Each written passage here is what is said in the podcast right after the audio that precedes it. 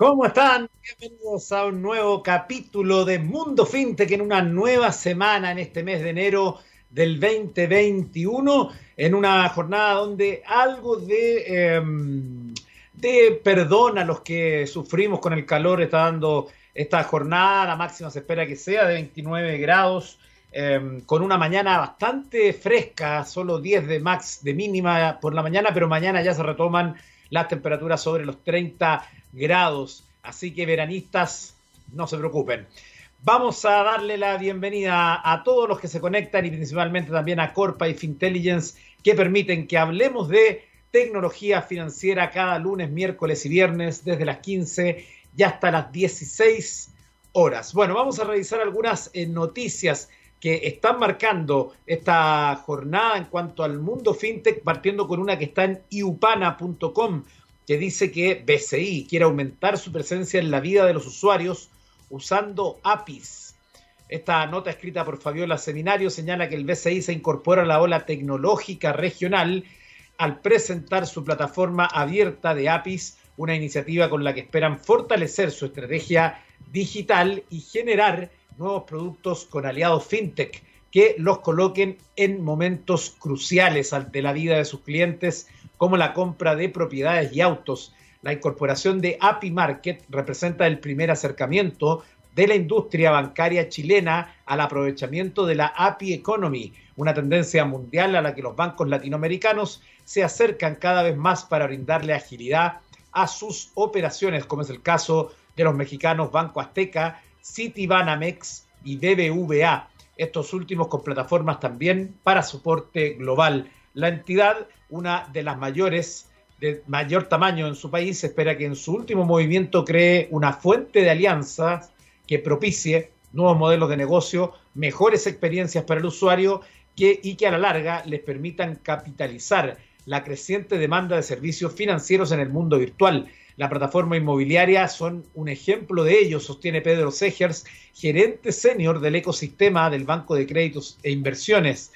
Comillas, en el tema hipotecario nos dimos cuenta que los clientes cuando quieren comprarse una propiedad inician su journey no en el banco, sino en una inmobiliaria o en un marketplace para buscar esas propiedades. El hecho de llevar al simulador hipotecario a esos contextos facilita mucho y mejora la experiencia, dijo en entrevista con Yupana. Alojar las prestaciones del banco en este tipo de plataformas permite al cliente simular los montos y plazos de su hipoteca, facilitando ese viaje de usuario. Este caso de estudio que ya está productivo es apenas una de las soluciones que se potenciarán a partir de las conexiones con el entorno, adelanta el gerente. Estamos potenciando una API de crédito de consumo para personas, es decir, que puedan simular un crédito para ver si la persona puede o no adquirir un financiamiento fuera del contexto del banco. Por ejemplo, cuando esté comprando un auto o algún producto de alto valor que requiera de financiamiento. Explica. Aparte de esta nota que está en yupana.com, interesante además ver cómo se siguen dando ejemplos de cómo las entidades financieras tradicionales se siguen acercando a la fintech, entendiendo el escenario actual y que va a seguir eh, modificándose. También quiero rescatar una información que está en el diario financiero de hoy que dice debut de Itaú en innovación abierta con certamen en Data Science ya tiene ganadores. Y señala entonces esta nota que desde 2019 que Itaú viene vinculándose con el mundo de la fintech, empresas que combinan tecnología con finanzas y emprendimientos comenzaron realizando FinTech Day, eventos donde startups presentan sus productos al banco y posteriormente a través de acercamientos directos y modelos de innovación abierta empezaron a desarrollar proyectos. En noviembre de 2020 dieron un paso más y en conjunto con la aceleradora de Inspiral y su plataforma Binario lanzaron el primer desafío Data Science para desarrollar un modelo predictivo que pueda anticipar y simular la propensión de compra de productos bancarios y buscar nuevos talentos el que culminó con tres ganadores que se repartieron un premio de 25 mil dólares. El gerente de Digital y Analytics de Itaú, Marco Cauduru, comenta que las startups y la fintech presentan posibilidades de colaboración potentes para encontrar nuevas formas de abordar problemáticas y responder a las necesidades de los clientes. Entre las startups que a la fecha han desarrollado proyectos con Itaú se cuentan Synaptic, que agiliza la creación de nuevos productos, Cellmedia, enfocada en la fidelización de clientes, y Nearway, plataforma que gestiona procesos operativos en terreno, a lo que se espera ir sumando más en los próximos años. Comillas, dice, durante el 2020 vimos un incremento en el número de proyectos concretados y la experiencia de este desafío en particular nos abre las puertas para seguir explorando en esta línea, por lo que esperamos mantener esa tendencia en 2021, dice Cauduru. Agrega que al desafío Data Science postulan cerca de mil científicos de datos, además del modelo que nos ayudará a entregar a nuestros clientes una experiencia cada vez más personalizada. Ha sido una enorme oportunidad para relacionarnos con la comunidad de científicos de datos, profundizar nuestros conocimientos en esta disciplina y apoyar el desarrollo de jóvenes talentos. Más detalles usted los puede encontrar en diariofinanciero.cl. Y además quiero destacar finalmente, antes de irnos a la música, a Money, la fintech que enamora a Amazon Web Service y que busca convertirse en el próximo unicornio español.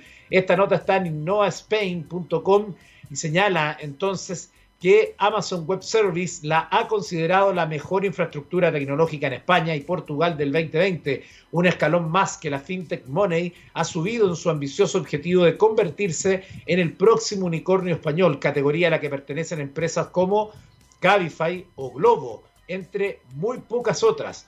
Por el momento, la startup va paso a paso en el volátil ecosistema emprendedor de España, como afirma este medio su CEO Alex Saiz, comillas, estar en el sur de Europa está siempre está siendo un hándicap para nosotros. Hay fintech en Londres o en San Francisco que les está haciendo más fácil tener éxito. Lo que tenemos claro es que tenemos un producto único y peleamos por ello. Money busca simplificar y agilizar los pagos digitales.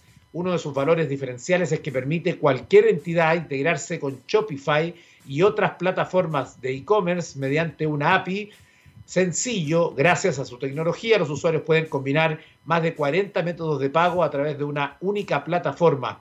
Actualmente tiene acuerdos con todos los bancos españoles para agregar a todas las entidades con Shopify y otras plataformas de e-commerce. De esta forma, cualquier tienda online puede transaccionar con el banco español que lo desee. Los detalles en innovaspain, perdón, no pain, no de dolor, sino que de España en inglés. innovaspain.com. Bueno, nos vamos a ir a la música a esta hora acá en Mundo FinTech, cuando eh, vamos a viajar hasta el año 1966.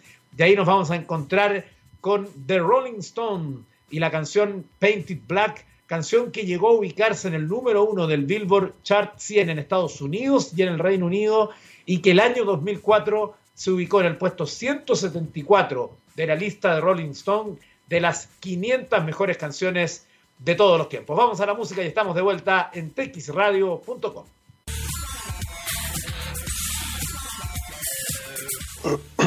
Estamos eh, de regreso en Mundo FinTech en este día, lunes 11 de enero. Déjeme contarle algo muy importante. Tu empresa está tomando decisiones con información de calidad y análisis rigurosos sabes qué opinan tus consumidores de tus productos y de la competencia.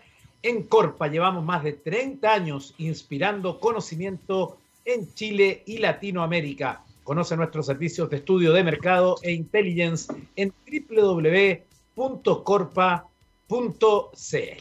Con ese saludo entonces para uno de nuestros auspiciadores. A continuación le damos la bienvenida a Patricio Vega. Él es especialista en medios de pago de Worldline. ¿Cómo estás? Buenas tardes. Hola Eduardo, ¿cómo estás? Un gusto nuevamente conversar. ¿Cómo, cómo va el teletrabajo? Bien, pues aquí estamos, desde marzo seguimos en teletrabajo. Eh, la, lógica dice que deberíamos mantenernos por lo menos un tiempo más así.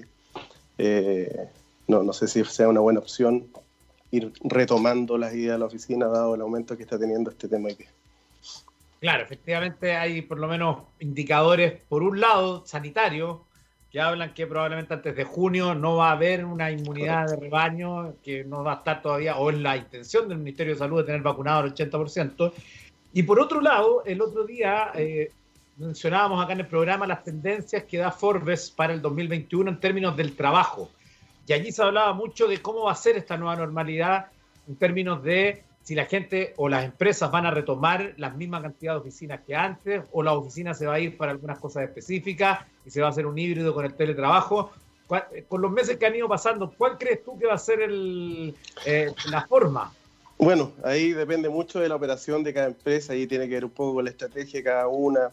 Tenemos que entender también de que hay posibles competencias competitivas que se pueden generar a través de aprovechar mejor esos recursos que hoy día sentíamos que era muy necesario y nos hemos dado cuenta con esta pandemia de que eso empieza a, mutar un poco y empezamos a entender que muchas partes y muchas funciones de las que se hacen normalmente se pueden hacer perfectamente eh, en un ámbito distinto a la oficina de trabajo. Y eso genera otras economías de escala, llamémoslo así, con distintos ahorros, tanto para la empresa como para el empleado. O sea, los tiempos de traslado en Santiago no son fáciles.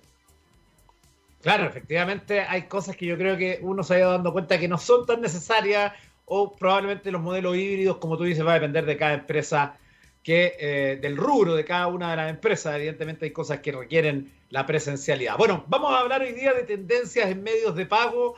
2021, eh, estamos comenzando el año como en diciembre habitual que se hacen resúmenes de lo que ocurrió, en enero uno proyecta lo que puede ocurrir. Así que ahí quisimos invitarte para que nos cuentes entonces cuáles van a ser esas tendencias, las vayamos viendo una por una y viendo qué características van a tener. Perfecto. Bueno, eh, partir principalmente porque hoy día tenemos un, cambio de paradigma que lo ha impulsado esta, esta pandemia eh, en todos los sistemas financieros, principalmente los sistemas de pago hay muchas personas no bancarizadas que empezaron a, ver eh, una necesidad en tener este dinero digital, llamémoslo así.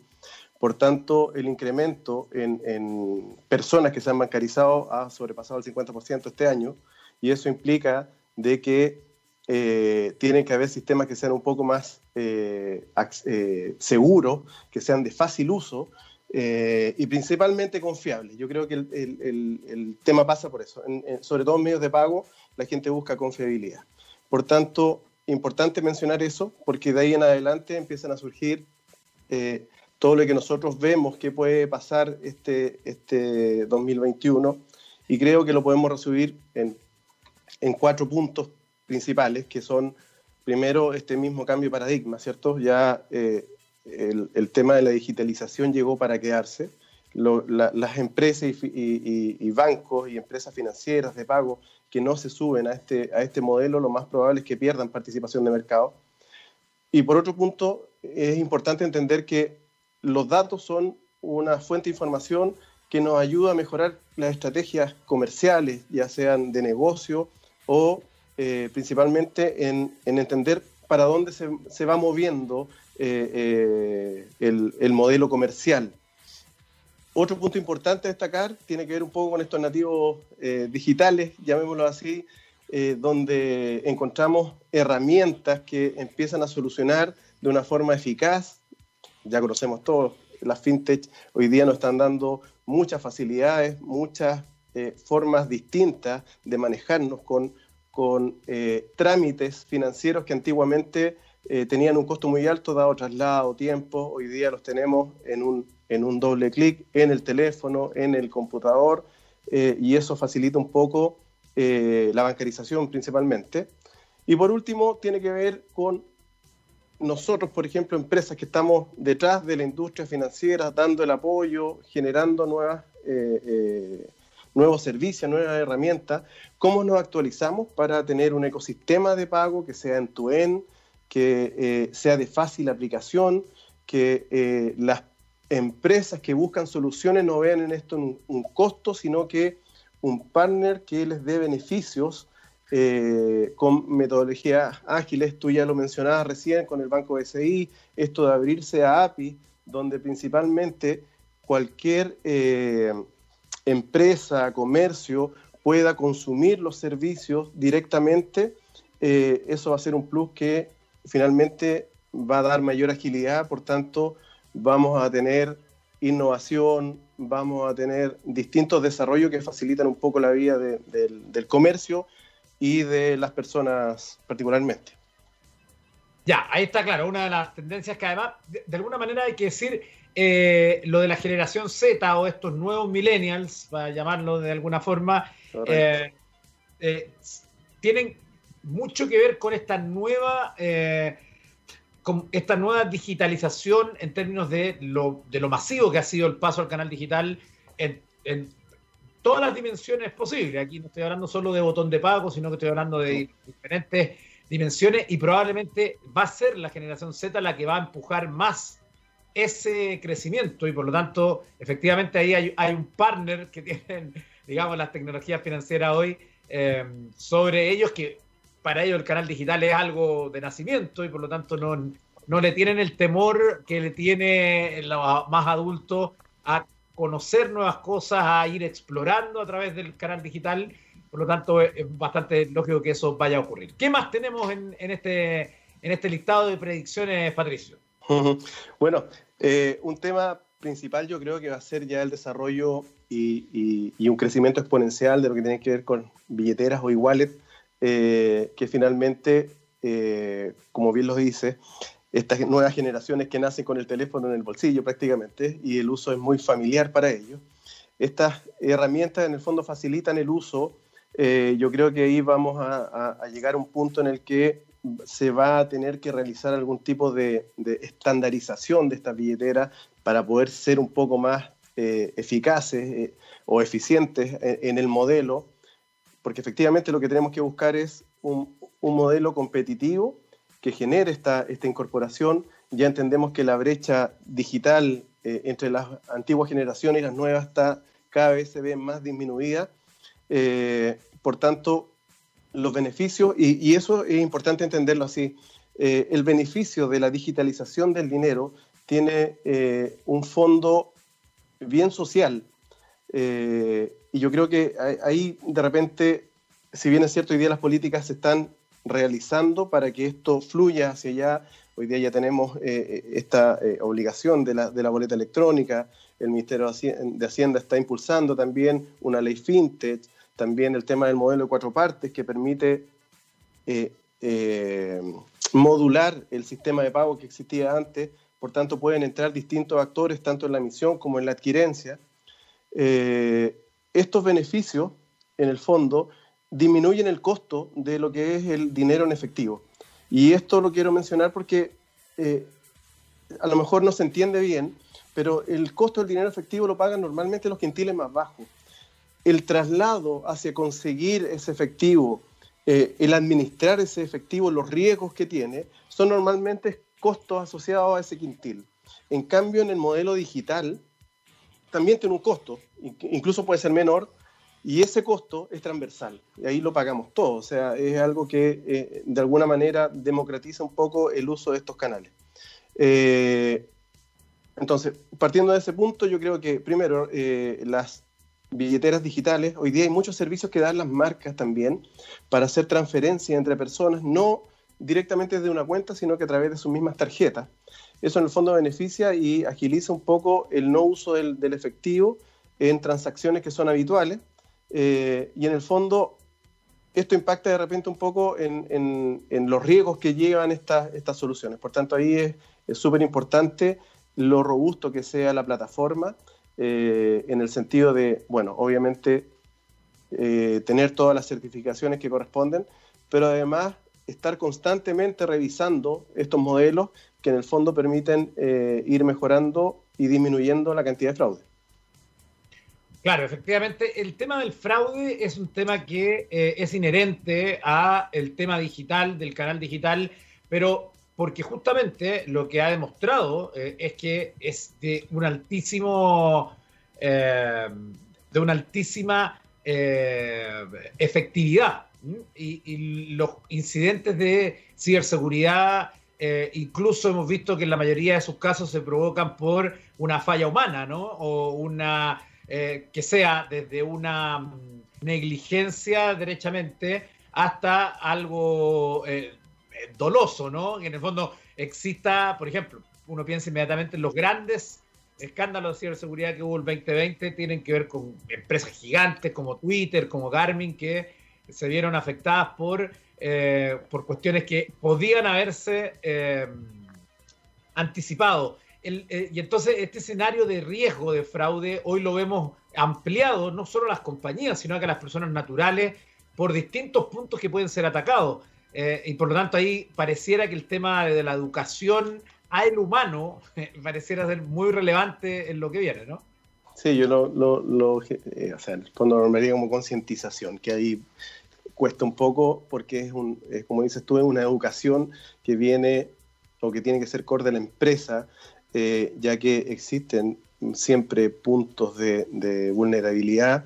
Eh, hoy día cada vez más se están fortaleciendo los controles de fraude, las marcas están empujando, sobre todo la tokenización, que disminuye en un 60% la cantidad de fraude, porque en el fondo la, información que viaja en las redes de, financieras son en números aleatorios, por tanto es súper difícil eh, hacer fraudulenta una de esas eh, o captar una de esas transacciones para poder hacer mal uso.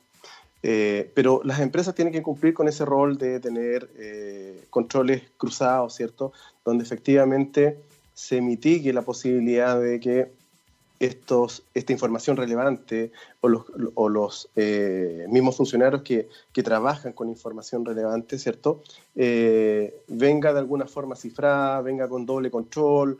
Eh, hoy día PCI te exige ciertas condiciones para que tú puedas entrar dentro del ambiente y certificarte. Y en el fondo, esto disminuye en el fondo el proceso de, valga la redundancia, el procesamiento transaccional, pero siempre hay una parte que va a ser vulnerable y que tiene que ver con las personas, que tiene que ver con la información de cada una de las personas y cómo manejan la información personal. Es importante entender que la mayoría de los fraudes, como tú bien mencionaste, eh, viene de fallas de, por fallas de información desde las personas. Eh, ya sea porque o abro la información financiera en, la vía pública o porque hay gente que usa esa información y la puede manipular dentro de los sistemas de cada empresa. Así que es importante tener ese, ese, ese control. Estamos conversando con Patricio Vega, especialista en medios de pago de Worldline. Vamos a ir a la música y estamos de regreso con las predicciones para este año 2021. Nos vamos a ir hasta el año 1971 y ahí nos vamos a encontrar con The Who y Behind Blue Eyes. Y estamos de regreso en Mundo FinTech. Estamos de regreso en Mundo FinTech y déjenme contarle algo muy importante. Aplicar la inteligencia financiera en tu empresa te permitirá tener completo control y conocimiento de tus movimientos financieros con nuestra asesoría podrás optimizar y rentabilizar tu capital invertido. Gracias a la mayor inteligencia financiera que lograrás, tendrás un 80% de mayores habilidades para maximizar los recursos de tu negocio. Para todo eso y conocer mucho más, visita fintelligence.cl. Ahí te estamos esperando para ayudarte a hacer crecer tu negocio. Seguimos conversando en este capítulo del 11 de enero del 2021 con Patricio Vega, especialista en medios de pago de Worldline, que nos estaba hablando de las tendencias en medios de pago para este año. Eh, Patricio, ¿cuál es otra de las tendencias que vamos a tener a nivel de medios de pago este año? Bueno, hoy día vemos la apertura de, la, de las redes de adquirencia como, o facilitadores de pago también eh, como un beneficio importante para la innovación y para la democratización de los pagos. En el fondo, eh, el cambio del modelo al modelo de cuatro partes, que es el, modelo que se ocupa en forma mundial, ha permitido en el fondo que los bancos entiendan que en la adquirencia existe un valor más allá que, es, que, que la misma transaccionabilidad, sino que es la información de sus clientes. Hoy día eh, existe la posibilidad de hacer campañas específicas para sus clientes, lo que genera eh, o reeditúa de formas distintas a las que estaban acostumbrados los bancos, donde veían un negocio transaccional y un fee por transacción en cada una de las del modelo de comercio que existía a través de Transbank. Eh, en el modelo adquirencia puro, el banco lo que tiene es clientes que son cuentas correntistas del banco, eh, donde manejan la información de venta prácticamente online y eso genera estrategias de negocio que eh, permiten desde la, eh, desde la creación de un crédito a medida del cliente, entendiendo cómo son sus ingresos, cómo es su flujo de ventas, ¿cierto? Puedo hacer distintos servicios y darle valor a esa red de adquirencia, eh, prestando capital de trabajo, eh, generando otros negocios que finalmente van en beneficio de, la última línea del banco. Eso en el fondo va a generar eh, distintos modelos de negocio que permiten colocar en la punta eh, en la última milla, llamémoslo así, herramientas, financieras, ¿cierto?, que el usuario final va a poder eh, utilizar. Y ahí es donde quiero hacer referencia un poco a, lo que hace Worldline en Chile. Nosotros tenemos un centro de procesamiento eh, instalado acá con las últimas innovaciones, en el fondo, es Full API. eso significa que el, modelo o los desarrollos de integración son mucho más ágiles que lo que nosotros entendíamos antes, donde una certificación en un modelo con las marcas podía durar un año o dos. Eh, hoy día esta, forma de trabajar permite los consumos y que cada empresa, eh, de acuerdo a su prioridad, ponga los esfuerzos necesarios para que esta integración sea mucho más rápida obviamente ganando eh, el time to market y principalmente generando diferencias competitivas, ¿cierto? Eh, al tener distintos productos que colocar en la punta, ya sea en la emisión, como tarjetas virtuales, eh, Insta Nicho, en que, que, en el fondo es, es el momento de generar una cuenta, poder emitir una tarjeta en forma online y dejarla activa para hacer compras inmediatamente también en el modelo de adquirencia donde podemos integrar distintas redes, donde podemos dar la solución en tu en desde un post. De, hoy día se habla mucho del soft eh, phone, que en el fondo lo que hacemos es pasar esta, eh, este terminal físico a uno virtual a través de un teléfono. Son cosas que se van a ir desarrollando. Y en el fondo lo que nosotros entregamos es toda la estructura tecnológica eh, para que cada uno de los distintos actores en sus distintos segmentos quiera colocar una herramienta, nosotros podemos interactuar, desarrollar o trabajar con cualquier tipo de tecnología que se quiera implementar. Y eso en el fondo nos hace o hace la, mayor diferencia de nuestro servicio que hoy eh, está empezando a funcionar acá en Chile. ¿Dónde se puede conocer más respecto al servicio? www.worldline.com eh, toda la información de, de nuestras plataformas y los distintos servicios. Eh, hoy día estamos enfocados en esta entrevista a lo, a lo más macro, pero ahí van a poder eh, visualizar un sinfín de, de, productos que son muy ad hoc para el retail, para el comercio minorista y en el fondo se puede entender cuál es la capacidad de Worldline, que es líder en Europa hoy día, sobre todo con la compra de Ingénico, tenemos una gran participación en los mercados, ya sea de Europa principalmente, con más del 70% de, de, toda la operación de adquirencia, eh, y también ahora en América Latina. Eh, como te digo, con esta compra hemos desarrollado una, una fuerza eh, de innovación bien potente que estamos comenzando ya a, a implementarla. Claro, aquí estoy viendo yo el sitio en, en el, por el dominio cl.worldline.com. Eh, que entonces tiene además información de prensa. Eh, por ejemplo, se destaca Worldline obtiene la medalla de platino con una puntuación de 86 de 100 como parte de su quinta evaluación de Covadis y otras noticias además de eh, distintos tipos y además el contacto, que es lo importante para poder profundizar con ustedes. Tal cual, tal cual, así Bueno, te queremos agradecer por este contacto entonces. Gracias, eh, Patricio Vega, especialista en medios de pago de Worldline. Ya lo saben, ahí pueden conocer más información en su sitio web. Muchas gracias a ustedes, Eduardo. Que tengan muy buena tarde. Gracias por el espacio. Chao, que estés muy bien. Bueno, en los últimos minutos de Mundo FinTech, como siempre lo hacemos, revisamos también otras noticias de la tecnología que no necesariamente tienen que ver con el mundo financiero, pero que son parte de todos estos canales digitales. Eh, vamos a partir con algo que está en Infobae hoy y que tiene como protagonista a Angela Merkel, que consideró problemática la suspensión de la cuenta de Twitter de Donald Trump. La canciller alemana considera entonces problemático el cierre por parte de varias redes sociales, entre ellas Twitter, de la cuenta del presidente saliente de Estados Unidos, indicó el lunes su portavoz, comillas, es posible interferir en la libertad de expresión, pero según los límites definidos por las leyes y no por la decisión de una dirección de empresa, explicó Stephen Seibert en conferencia de prensa. Además, agregó que por ello la canciller considera problemático que las cuentas del presidente en las redes sociales sean cerradas definitivamente. Según sostuvo, los operadores de las plataformas de redes sociales tienen una gran responsabilidad de que la comunicación política no sea envenenada por el odio, las mentiras y la incitación a la violencia, e indicó que es correcto no retroceder cuando se publica dicho contenido, por ejemplo, poniendo un aviso. Pero Selbert también dijo que la libertad de opinión es un derecho fundamental de importancia elemental. La propia Merkel no tiene cuenta en Twitter, aunque Seibert y muchos de sus ministros sí lo tienen.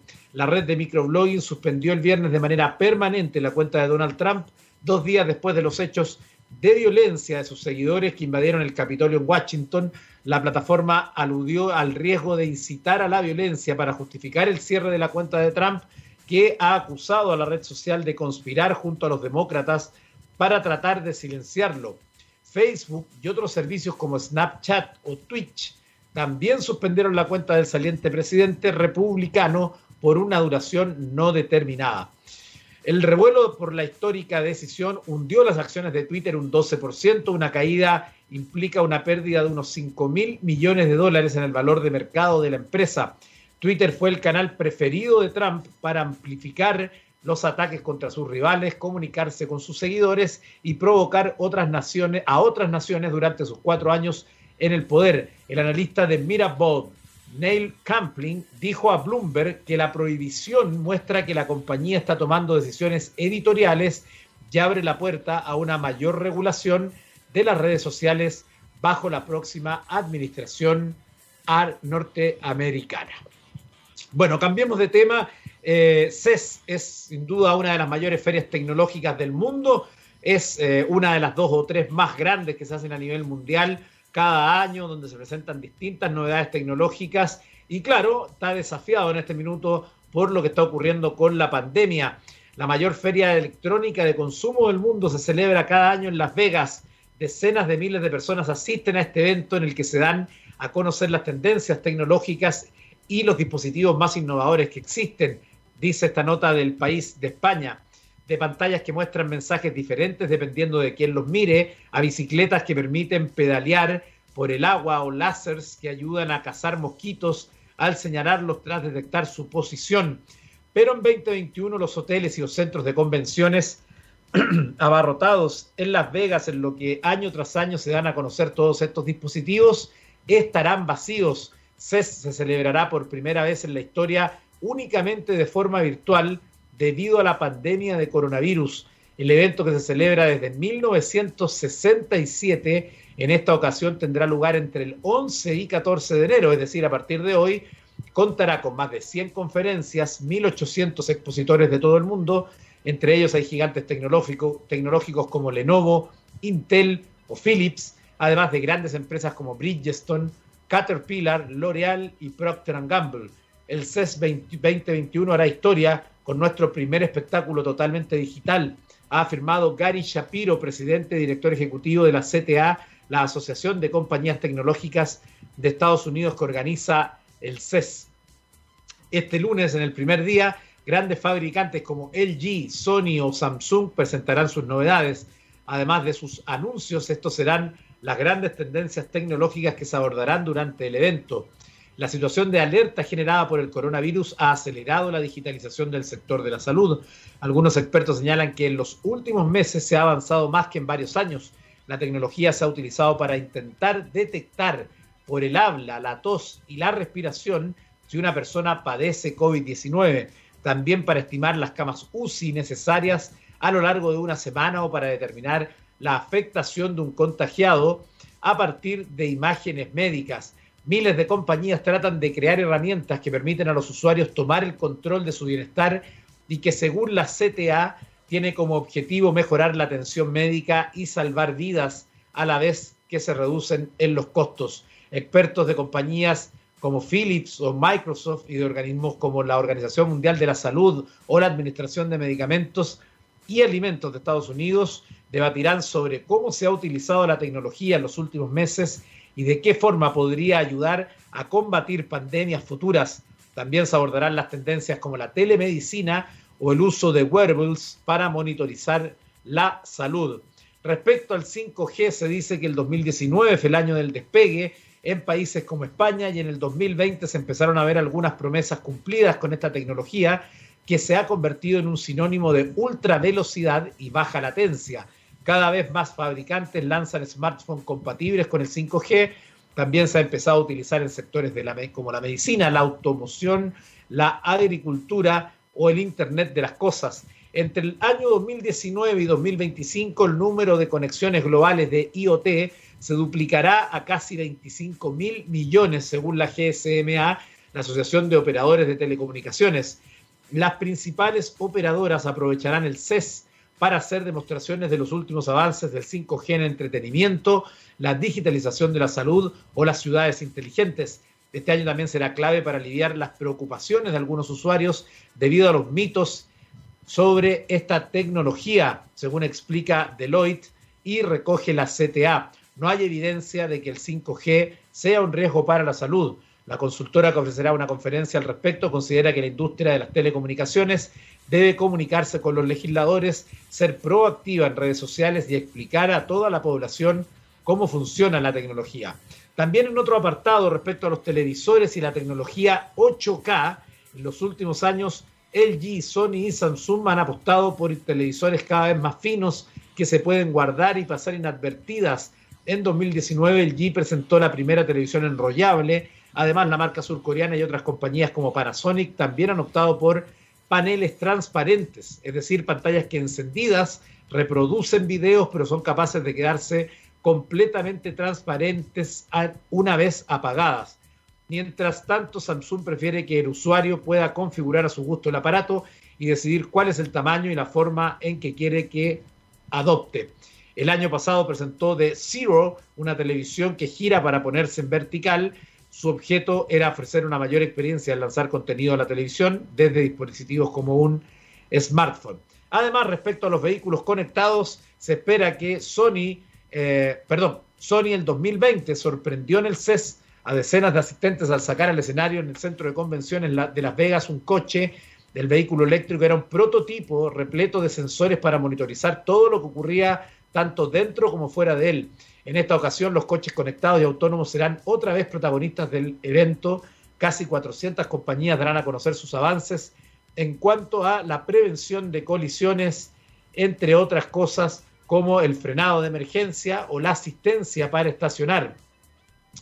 En torno a la inteligencia artificial, se espera un modelo de inteligencia desarrollado por IBM que busca predecir la aparición futura del Alzheimer mediante el análisis de cómo las personas describen una imagen de un, robot, de un robo de galletas. Esta tecnología se presentó como una potente herramienta. Además, más de 500 empresas se dan cita en el CES para mostrar sus progresos con esta tecnología. Trabajadores de IBM, BlackBerry o Google analizarán el impacto global de la inteligencia artificial y los desafíos de esta tecnología. Yo le cuento, a modo de anécdota, a mí me tocó cubrir el CES hace cuatro años eh, en, comienzos de enero del 2016. Es realmente una cuestión excepcional, em, comparable con lo que ocurre con la IFA en Berlín, que también es una serie de tecnología, y el, eh, el Mobile World Congress en Barcelona. Tres eventos que a mí me tocó cubrir eh, con CNN y que son realmente impactantes, la cantidad de tecnología y la cantidad de personas que se juntan y por qué uno entiende que no se haga presencial porque sería evidentemente un foco de contagio. Además, con el contexto que tiene Las Vegas, que créame, será muy de, ficticia, será una, una ciudad que se construyó en el desierto, pero es realmente impresionante. Bueno, con esa información llego al final de este capítulo de Mundo FinTech, agradeciendo como siempre a Corpa y Fintelligence que nos permiten hablar de tecnología, tecnología financiera, de ciberseguridad y de tantos otros temas y conocer a los distintos actores de este ecosistema. Nos vamos a despedir con una canción del año 1971. No, la canción del 61 del 81, parece. Me, entró la duda. Eh, pero que tiene como protagonista Paul McCartney y Wings, este grupo que formó una vez finalizado The Beatles y que eh, llegó entonces con esta canción Band on the Run del año 1974, ahí sí. Y con eso nos despedimos. Gracias por la sintonía. Nos volvemos a conectar nuevamente el día miércoles con otro capítulo de Mundo FinTech. Sigan en la sintonía de texradio.com.